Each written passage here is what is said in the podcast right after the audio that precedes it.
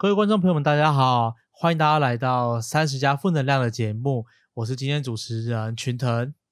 我是主持人启文。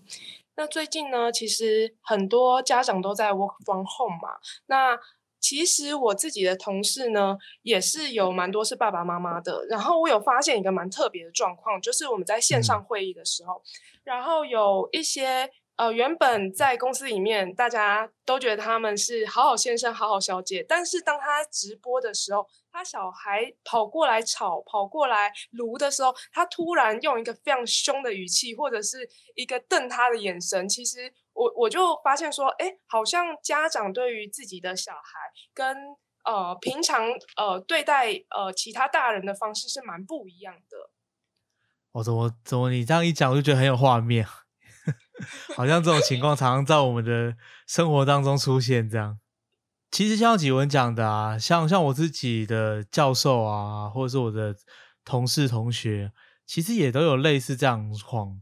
就是这个最近这一个月。那个社群媒体哀鸿遍野，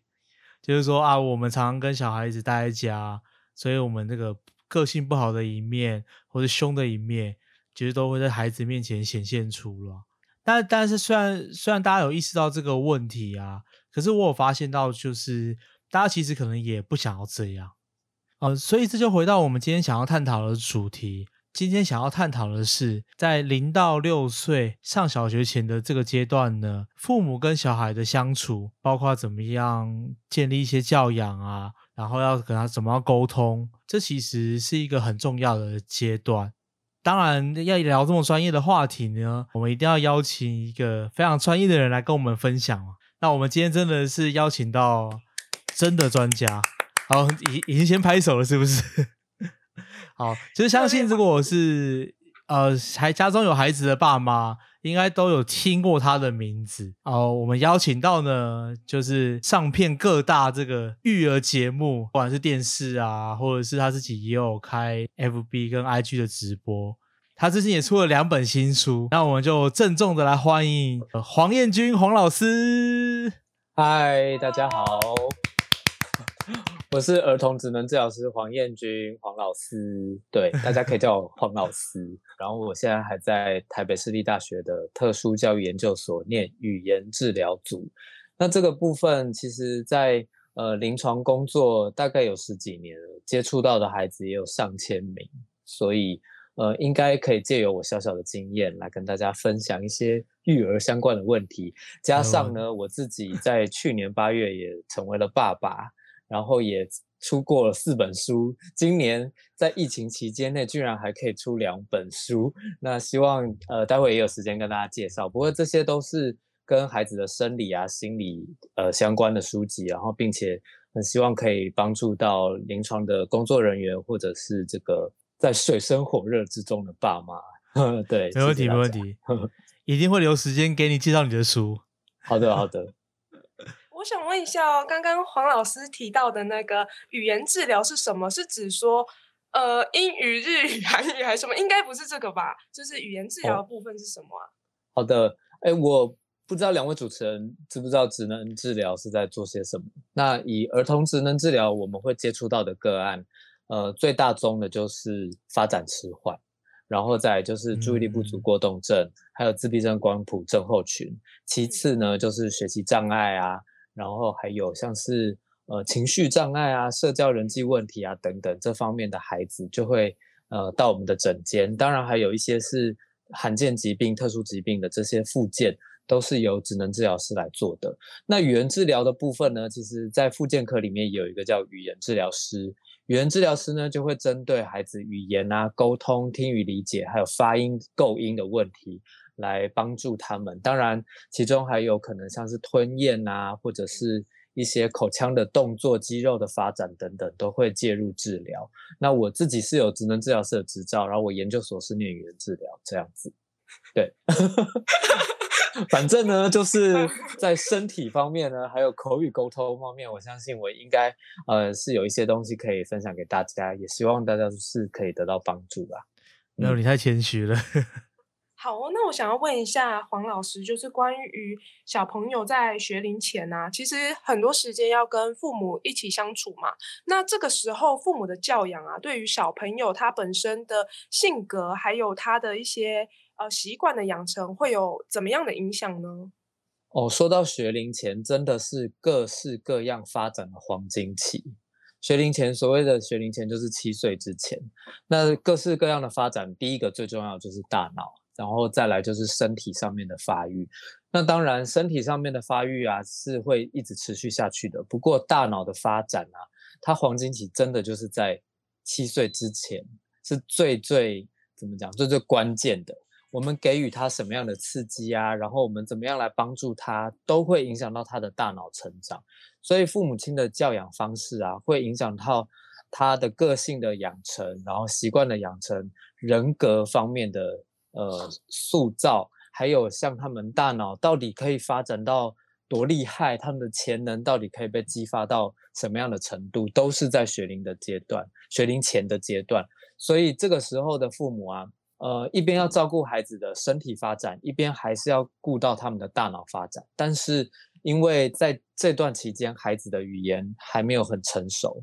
他们听人话跟说人话的能力还没有很好。在这个沟通上面，听听讲话跟说人话是沟通方面，相当于是跟大人有障碍，就是有这种隔阂，有那种过不去的鸿沟。所以呢，大人通常会因为没有办法用语言来跟孩子好好的沟通，而觉得非常的沮丧啊，甚至有很多的情绪问题。然后这些呢，都会影响到孩子。所以，其实除了爸妈本身对待孩子的这个教养的想法需要好之外，也要体谅到他们其实是因为语言发展不够好的关系。我们真的不能单靠语言让他们理解所有的事情。所以，呃，其实在这个过程里面，父母的教养方式最重要的就是一定要保护好他们的大脑，然后我们一定要选择合适孩子，呃，他个性还有他这个整体状况。的方法，选择一个最好的方法来对待它。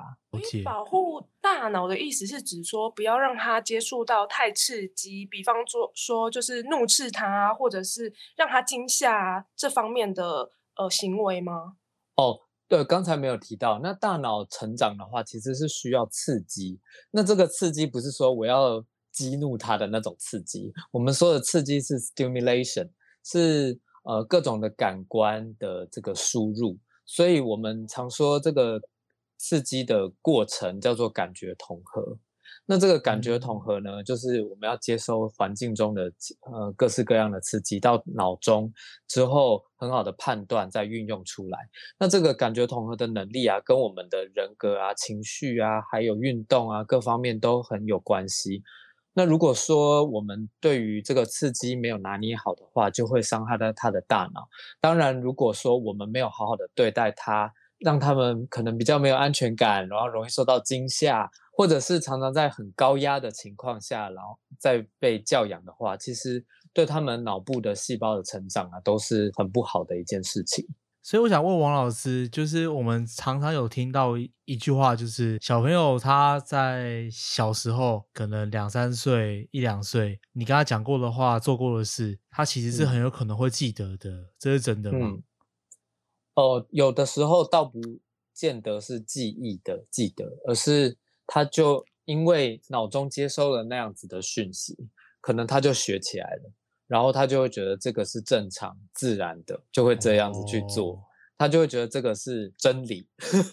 本来就应该这样。生气本来就是要摔门，本来就是要丢东西。对他们就会觉得是这样。嗯，所以有一些个性跟习惯的养成，其实就是在婴儿时期的这种耳耳濡目染，其实也占一个蛮大的因素，对吗？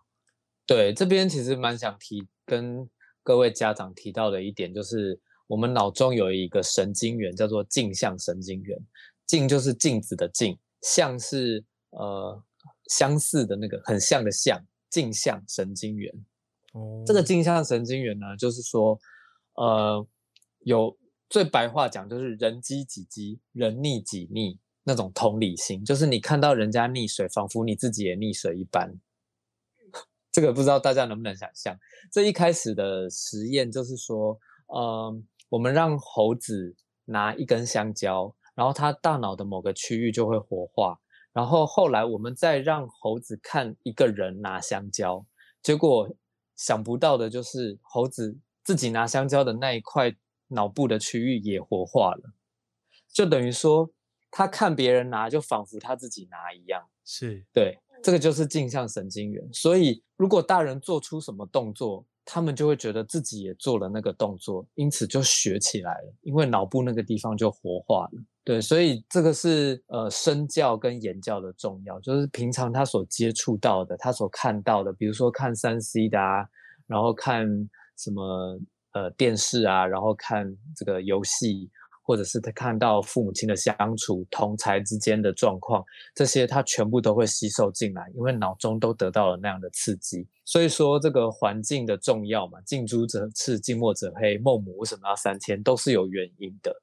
对，这个就是因为呃孩子会学到的关系。那这是一点。然后另外一个是，如果当孩子做出呃不适切的行为的时候，爸妈没有适时的去指正他们，或者是教导他们，他们也会养成这样子的习惯。所以，嗯，在这两个部分，一个是爸妈没有做好示范，一个是没有适时的教导，这些都会让他们的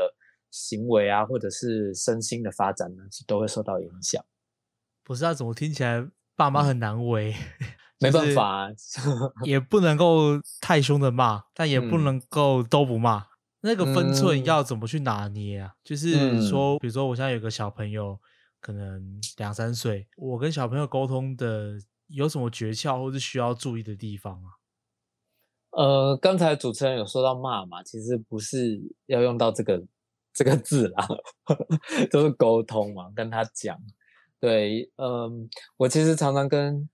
爸妈说：“你要怎么样不跟自己的孩子生气呢？就是把他当成别人的小孩，就是你不会随便对待别人的小孩。”我还以为不要对他有过多期待嘞，吓到我。不是不是，因为像我们在治疗室里面，你绝对不可能就是凶那个小孩啊，因为他爸妈就在旁边看。哦，对，类似这种感觉，就是因为你。就是要好好的对待别人的小孩，所以你就不会这样子对自己的小孩吼。我就说你就把他当成别人的小孩。那其实呢，嗯，我自己在工作的经验里面就会发现，因为我必须要去呃让自己的个性消失在治疗室中，不然我可能会错误的对待小孩。所以，我呃在情绪的控制啊、言语上面的拿捏调整都是。呃，不断的在学习。后来我发现，其实是真的可以做到。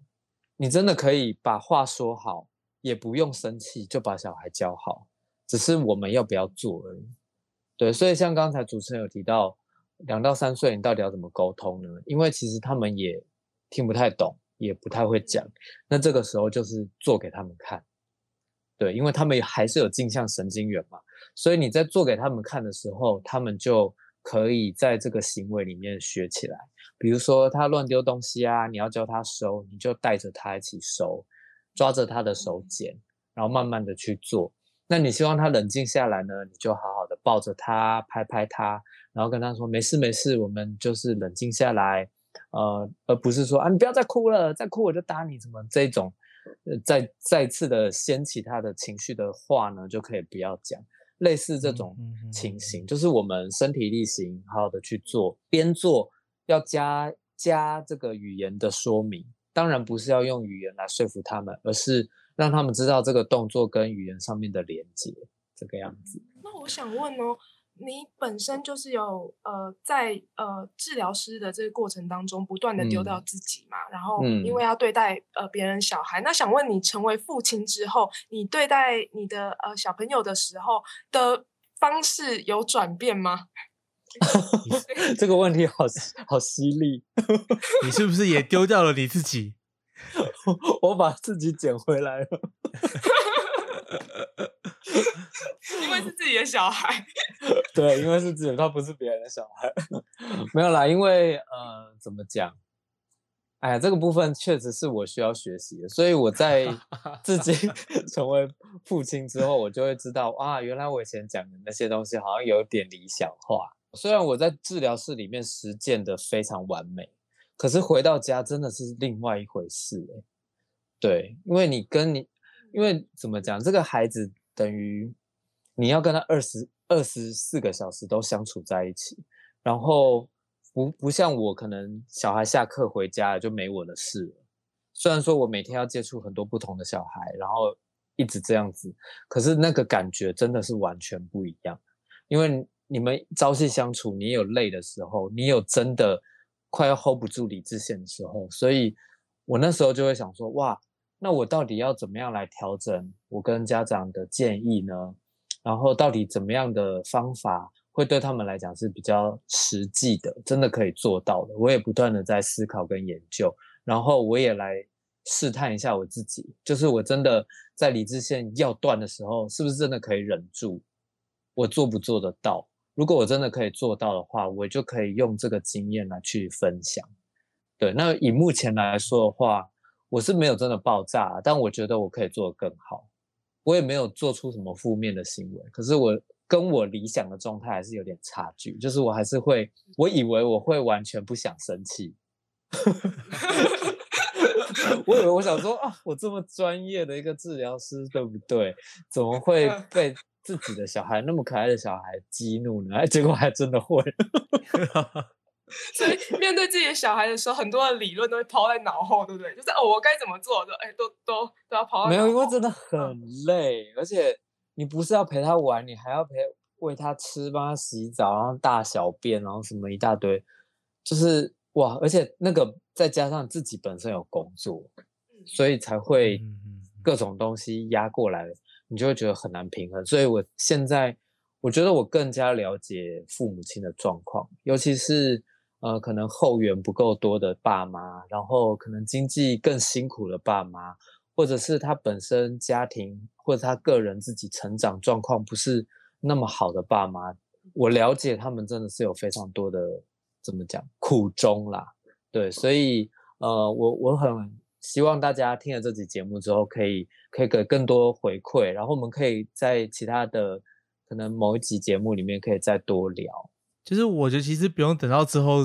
之后几集了，就是其实其实回到刚刚那个黄老师所说的，嗯，就是当你成为父母的时候，而且像现在你的小朋友也是处于一个一两岁。就是所谓的神兽阶段，怎么讲也讲不听，然后他就是会很直接的去表达他的感受。所以，当你面对孩子的时候，就是你心中想要成为一个理想的父母，可是你会发现，不管是工作啊、压力啊，还有你自己的个性，还有过去的生长状况啊，各式各样的原因，其实会有很多的压力跟苦衷。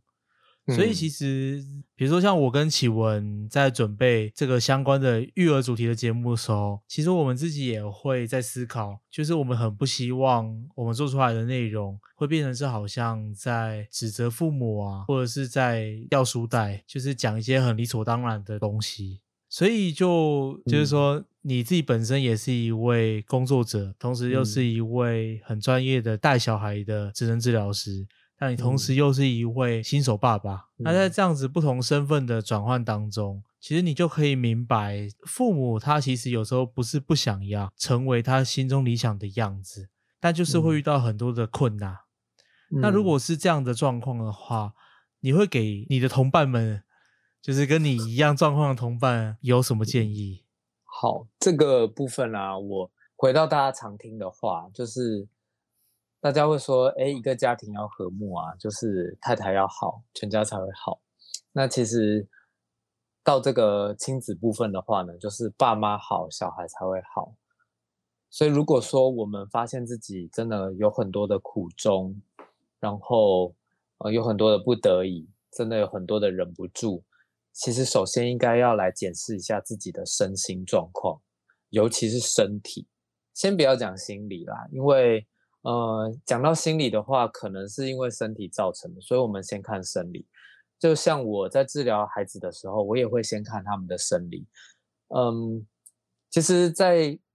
呃整个教养的过程里面，爸妈会有情绪出现，多半是因为孩子讲不听，孩子没有办法按照我们的期盼，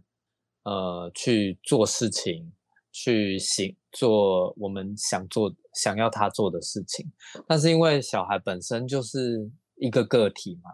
他也有自己他他也有自己想做的事情啊，然后他也可能在这个时候不太了解你为什么需要他这么做。那有的时候爸妈要求孩子是没有原因的，只是因为方便。对，就是你现在快一点，我等一下爸妈要做什么，就是希望小孩搭配自己来度过生活。那只要孩子没有办法搭配的时候，我们就会有情绪，所以这样子问题的症结点很快就会出现了。就是我们不是要训练一个动物变成服从你的人，就是它不是我们不是要训练一个服从你的动物，而是呃，它是。另一个生命，他是另一个个体，我们也要去了解他的需求，跟他现在想要做的是什么，然后他现在身心状况发展的怎么样。所以，如果说我们可以换位思考，先去体体谅一下孩子，他真的也有他的需求的时候，我们或许不会那么强硬的希望他一定要按照我们的想法来做事情。那另外一个呢，就是如果我们发现自己真的。耐心很越来越少，很容易发脾气。其实真的是因为压力的关系，所以爸妈一定要看看自己是不是压力太大。当然，有些人已经压力大到他不知道自己压力大，那你就看你的行为嘛。如果你发现小孩随随便便就很容易让你想要生气，基本上已经是压你压力太大了。然后，那这个压力源也有很多种嘛，可能是睡眠啊，可能是工作经济问题，有可能因为现在这个疫情的关系，大家看了新闻就自然而然有有了压力，然后也有可能是夫妻关系、婆媳关系，或者是各式各样的状况都可能会让我们有压力。再来一个就是我们的睡眠状况好不好？很多爸妈都是睡不好才这样的，像我自己，孩子在新生儿的时期呀。妈妈的状况也还在恢复，然后小孩就是因为他们就是睡几个小时就会起来嘛，然后就是要喝奶、换尿布什么，真的睡眠被切得很碎很碎。我那时候真的是觉得我好像每天都在期末考周的那种感觉，就是我每天好像都熬熬夜从那个图书馆走出来的那种状态，就很像丧尸，然后当然就会很容易想要生气。这个就是一个部分，所以如果说爸妈自己的睡眠状态不好的话，也会这样。再来就是身体的健康是不是的真的很好，有没有好好运动，然后吃的东西是不是太多不好的 东西在里面？因为我们常常想要舒压，舒压就会想要吃一些不是那么健康的东西嘛，比如说高热量的啊、高油、高油脂、高糖分的、高盐。快乐。对，会会有 短暂的新快感，因为血糖上升啊，然后或者是口味很好，重口味的关系。但是这些都是在残害我们的健康。所以如果说呃又不运动又这样，然后身体又肥胖了起来，然后睡眠又不足，其实我觉得真的很难有好心情。就算你不是爸妈，你也不会快乐。所以这个部分。真的，大家好好的检视啊！很多人当了爸妈，应该各位两位主持人有发现，当了爸妈身的朋友，应该都有在发福的趋势吧？就是哎，其实他他做小姐的时候也不是长这样，他以前是还没结婚呢，也是翩翩美少年，怎么会变成这样呢？对，所以就是你一看就知道一定有压力。他如果说规律的运动，然后好好的饮食，充足的睡眠，他不至于会发胖。怎么会发胖？所以一定是身体的关系。所以我会提出这个点，就是我发现，哎，当我真的是耐心值很低的时候，我就知道啊，我是不是没有睡好，是不是睡不够，我是不是肚子饿了，然后我是不是没有运动，然后等等之类的状况。那这样检视以后，我就会知道啊，我是因为身体影响心情，所以我才会这样。那如果你知道是这个原因的话，你在理智线要断掉之前，你应该就要 hold 住，想说不行，我不能认着他，因为孩子是无辜的，身体是我自己让他变得不好的，然后压力是我自己没有处理，而不是这个孩子真的该打、该骂、该被处罚。所以这个部分真的是很希望爸妈可以做一点反思啦，然后多爱自己。你一定要先爱自己，你才你才有能量去爱别人。所以除了我们要把饮食控制好之外啊，多多运动啊，我其实蛮分享一个方法，就是可以让大家在家里多多练习，就是可以练习冥想。冥想对，冥想我觉得可能一般人会觉得很玄，然后你们是要想啊，我是不是要学习才能冥想？其实呃，像我自己是清晨冥想，有些人是睡前冥想。睡前你就可以去思考说啊，我一天做了什么，然后我有什么需要检讨的，然后我有没有什么，就有点像吾日三省吾身之类的，就是在这个呃一天回顾一下自己的状况，然后做一些自我对话，然后再进入睡眠。那如果说你真的累到倒头就睡的话，不妨可以早一点起来。对，像我的话，我我我发现了自己的问题，我太久没有跟自己对话，我没有好好的去沉淀的时候呢，我就选择在我的小孩起来哭之前的半个小时或一个小时，然后先 起来，因为我大概知道他几点会起来喝奶，然后我就先起来把水烧开了，然后奶粉装好，然后我就开始这个我们说冥想。对，那如果说你自己是有宗教信仰的人的话，你就跟你的神来对话，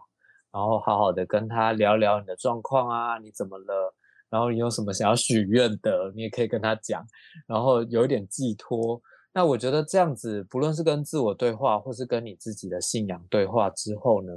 你整个人会思绪会比较清晰一点，然后。再把握一点点时间做一点运动，然后调整一点饮食，我觉得这个部分对我来讲真的改变蛮大的。不然其实很多人都会说那个这个新手爸妈期间都非常的崩溃啊，然后可能身心状况都会出了问题。我觉得我反而有越来越好的状况，虽然我还是很崩溃，可是我觉得我的 状态是比别是比过去好的。因为我我透我从透过照顾孩子来理解我自己的身体跟心理需要调整什么部分，这是孩子给我的礼物跟一些启发，所以这个部分就是分享给爸妈，希望说可以帮助到在这个 深海里面的的父母们这样子。嗯，这样听呃黄老师整个讲下来啊，我发现就是。父母要察觉自己的情绪跟自己的身心状态是非常重要的一件事，要透过就是固定的呃反思也好，冥想也好，去呃去让自己的思绪更加的厘清，然后了解这个情绪的来源是什么，而不是一股脑的就发泄在小孩身上，这样小孩也是很可怜的。所以其实，在教养方面呢，这个家长的部分，如果自己本身可以呃管理好，也可以让自己身心处于一个健康的状态。其实，在小朋友的管理上面也会顺利许多。嗯，那最后呢，也是请呃，样黄老师来介绍一下自己最近新出的两本书。那我其实有呃定时的 follow 你的 IG，也有发现说，哎，你有新出了两本关于这个情绪还有过过动儿相关的绘本书籍。那想说你可以来介绍一下。哦，谢谢 打书时间。嗯呃，我在五月的时候出了一本叫做《过动儿自觉绘本》，然后这个绘本是针对这个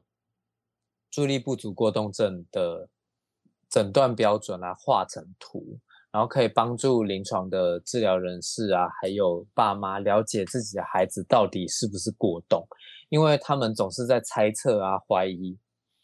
哎，我的小孩是不是有过动啊？然后又不敢看医生，那有的是，有的不是，反正就会拖过那个帮助他们的黄金期。所以就透过这个绘本呢，让爸妈可以比较好理解之外呢，也可以让爸妈带着孩子一起来读，了解一下孩子的状况，他们在学校发生了什么事情，在家里是不是有很多。呃，苦衷没有办法说出来的，然后借此跟他们更好的建立关系，来了解孩子。第二本书呢，叫做《我们吵架了》，黄彦君给孩子情绪控制绘本。那这个部分情绪啊，跟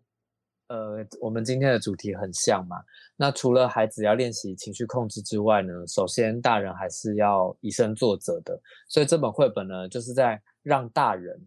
带着孩子一起读的时候呢，自己也可以练习，在遇到事情的时候学习停下来。那先停下来思考呢，就可以让我们的前额叶。大脑负责控制冲动、控制情绪跟做决策的这个地方，可以更加的成熟。只要我们停下来思考的时候，前额叶的血流就会开始充满，然后就开始活化。那这个地方开始更成熟的时候呢，我们就比较不会那么容易爆冲，做事情也会更加的深思深思熟虑。那当然，这个前额叶呢，不仅仅是跟情绪控制很有关系，跟注意力也很有关系。那也同时连接到我刚才分享给大家的冥想。我们在做冥想的时候呢，也可以帮助到前额叶，呃，可以让它更加的活化。所以其实，呃，在这个绘本里面呢，都无非是希望大家呢可以更加的了解自己，也可以透过这个媒介来了解自己的孩子，然后在这个育儿的过程里面呢，可以更加的顺畅，然后不要有那么多的痛苦。因为刚才主持人也有提到嘛，就是。呃，可以呃更好的来对待孩子。其实真的没有一个家长啊，在呃就是打骂孩子之后呢，是完全没有一丝后悔的，多半都是非常后悔，就觉得啊，我那时候为什么要打下去？哎，其实应该可以用讲的就好了啊，为什么失手了，或者是怎么样怎么样的？对，没有一个人打完以后觉得对，就是要这样，很少啦，除非他观念真的太偏 差。对，所以其实。呃，如果说我们真的可以先停下来，然后好好的呃思考的话，呃，不论是大人或小孩呢，未来我相信面对各式各样的事情啊，一定会呃更加的成熟，而且不会嗯做出错误的决定，会是比较圆满的决定。这样，嗯嗯，哇，真的非常感谢黄老师今天的谆谆教诲。哎我我本来想说要轻松一点的，怎么好像没有在上课？其实其实刚刚你最后分享的那一段啊，让我其实蛮触动的。就是说，因为我们常常在聊新生儿那个阶段啊，其实都常会说啊，父母会压力很大啊，生活作息打乱啊，然后感觉好像就是为了要养育这个小孩。然后父母会付出很多的牺牲，很辛苦这样。嗯，可是你今天刚刚给我一个比较不一样的观点是，其实虽然说会辛苦，但是如果我们在心态上把它视为是一个让自己可以过得更好的生活的一个机会的话，其实它反而会是一个就是你生命当中的一个礼物，而不会是一个负担。